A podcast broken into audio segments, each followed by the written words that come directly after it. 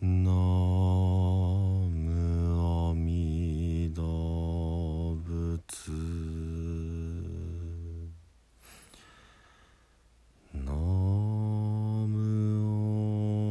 アミダ仏。ナ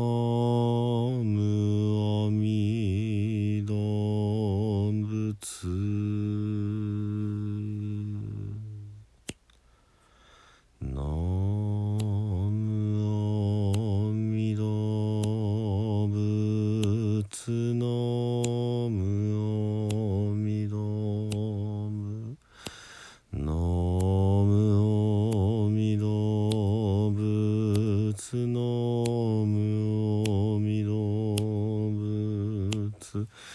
ナムアミダ仏ナムアミダ仏ナムアミダ仏ナムアミダ仏ナムアミダ仏ナムアミダ仏ナムアミダ仏ナムアミダ仏阿弥陀仏阿弥陀仏阿弥陀仏阿弥陀仏阿弥陀仏阿弥陀仏阿弥陀仏阿弥陀仏阿弥陀仏阿弥陀仏阿弥陀仏阿弥陀仏阿弥陀仏阿弥陀仏阿弥陀仏阿弥陀仏阿弥陀仏ナムアミ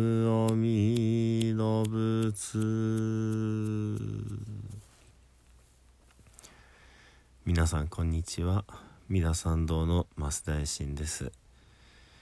えー仏教の言葉をね、えー解説していこうかななんて思ってるんですけれども、えー仏様とね、え菩薩様の違いについて、え前回ね簡単にお話をさせていただきました。その他にもねあのまあ仏教のことあまりねご存じない方がどうなってるんだろうって思われるかなって言葉で仏と如来についてね今日はちょっとお話をしてみようかなと思います。そのえーあ、結論から言うと仏と如来はイコールです。イコール一緒です。仏と菩薩は違いましたね。仏が先生で菩薩が学生でした。仏がゴールに到達した人で菩薩はそのゴールを目指している途中の人悟りを得た方と悟りを求めて修行中の方というのが仏と菩薩でしたけれども、えー仏と如来は一緒です。これはですね、えー仏の十号という言い方があって、えー仏様のことをまあ十号っていうのは号ってまあ名前なんですね。10通りの呼び方があるっていうんですね聞いてみますか？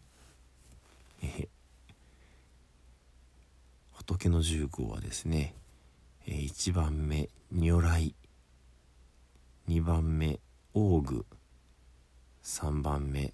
小変地。4番目妙行足5番目禅税。6番目世間下。7番目無常死。8番目上五上部。9番目天人死10番目仏世尊。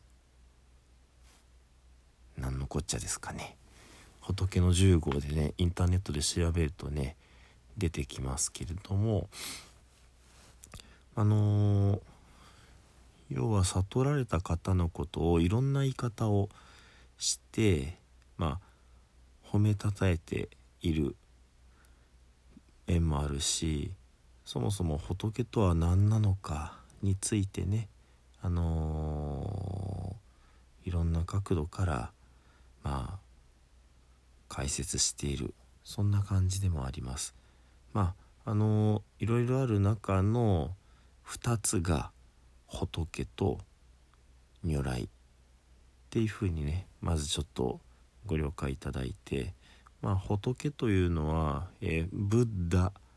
という、まあ、2つの漢字でね書く、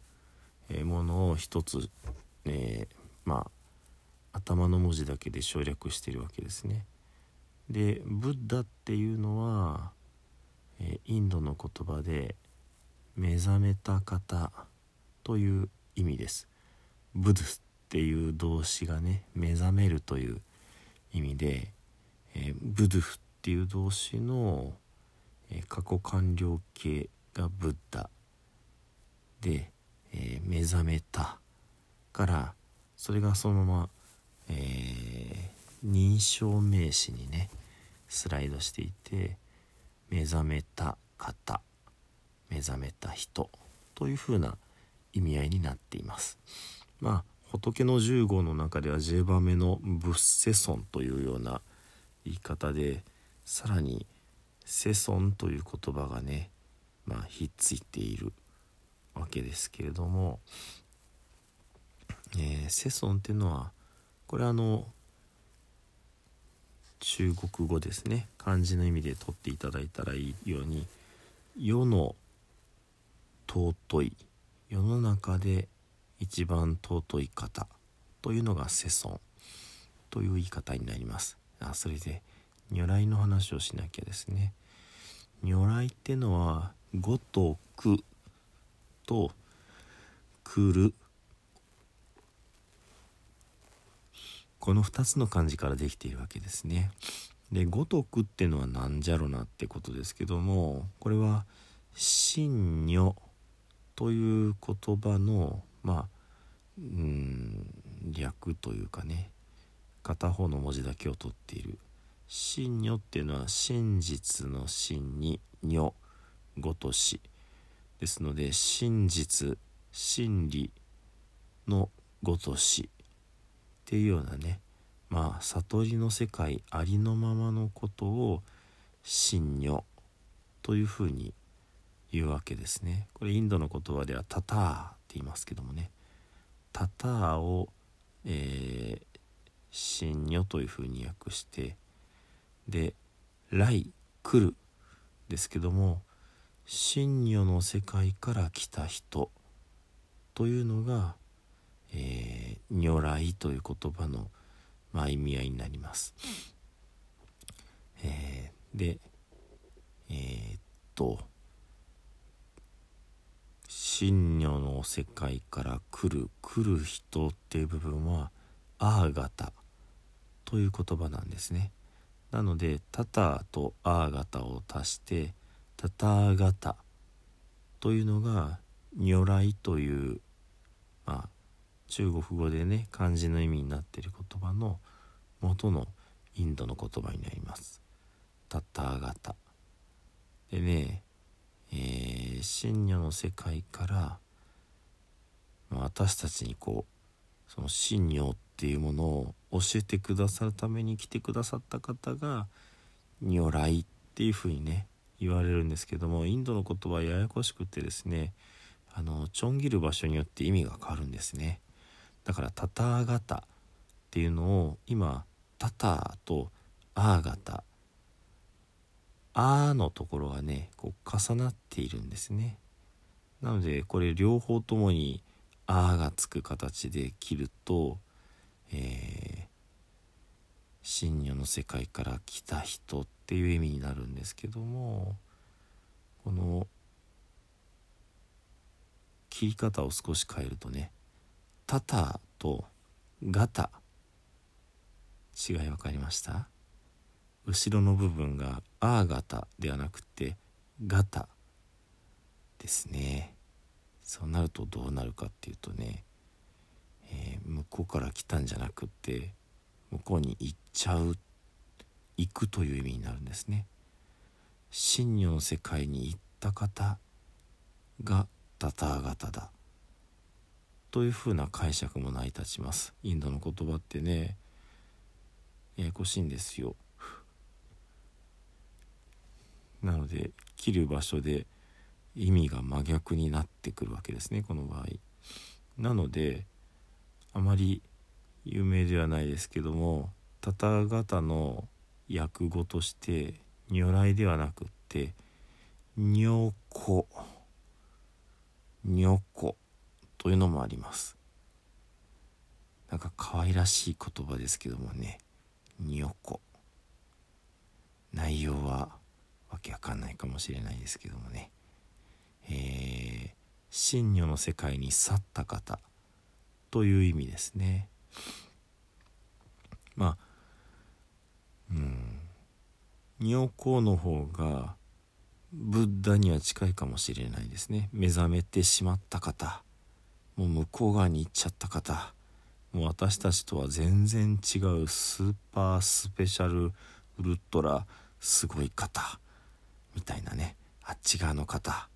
みたいなのが、えー、ブッダであり女子に対してそのめちゃくちゃすごいことを教えにわざわざ来てくれた人っていうのが如来というようなねあのー、なのでタタガタってありがたい言葉でどっちにもこう理解ができるわけですね。なので仏様はもう向こうに浮かれた方なんだだけじゃなくって向こう側から私たちのためにわざわざ来てくださってる方なんだってのが如来という言葉の意味合いになります。OK ですか？ちなみに10号についてはまあ気になる人調べてもらったらいいと思うんです。またいろんな意味合いがあって今日話すと長くなりますのでただ、えー、5番目に善税という言い方があります。これ善悪の善に性ってねあまりこう皆さんいい印象を持ってないかもしれないけども、えー、ポキッと折る。折るという漢字の周りにこう信用をつけている。いわゆるお亡くなりになることを逝去するっていうようなに使う生っていう字なんですね。行くって意味なんですね。別に死ぬという意味ではないんですけどもまあここから別の場所に行くという意味ですのでで前税よく行った方。これつまり女子と同じ意味なんですね。まああのタタガタじゃなくて姿って言葉ですけどもすっていうのがあのまあいいラッキーなみたいな意味なのでラッキーなところに行った方姿タタガタ、えー、タタ真如悟りの世界に行った方っていうところで、えー、如来ではなく如子という解釈をした場合にこの5番目の前税って言葉とまあほとんど同じ意味合いになります。そんな風にね仏様っていう方はもう究極の悟りの状態に、えー、行かれた方でありかつそこから私たちのために戻ってきてくださってね教えてくださる方である。っていうところが、えー、仏と如来という言葉がイコールなんですよって、えー、冒頭にお話ししたことのまあ意味合いになります。わかりましたか？なので仏と如来はイコール仏と菩薩は、えー、先生と生徒の関係。こういうふうにね、えー、とりあえずご理解いただけたらいいかなというふうに思います。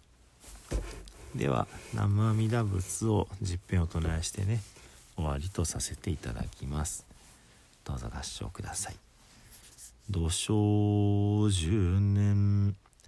ナムアミダブナムアミダブナムアミダブナムアミダブ